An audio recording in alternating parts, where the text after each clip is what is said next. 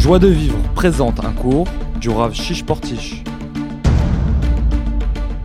Sois d'abord un homme avant de travailler ta crainte du ciel. Travaille d'abord tes bonnes méthodes. Je beaucoup voulu nous faire savoir, ça sert à rien d'avoir une kippa, d'avoir un foulard ou une perruque, ou d'avoir des titis, si c'est pour te comporter comme un animal envers ton prochain.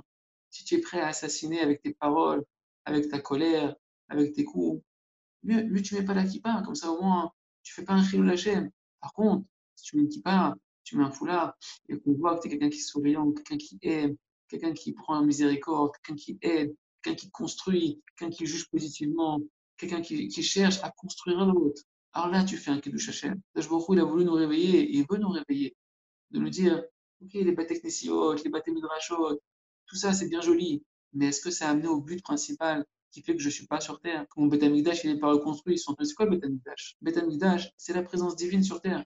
Mais cette présence divine, cette présence divine, Rabotai, elle est à l'intérieur de chacun d'entre nous. Retrouvez tous nos cours sur joiedevivre.org.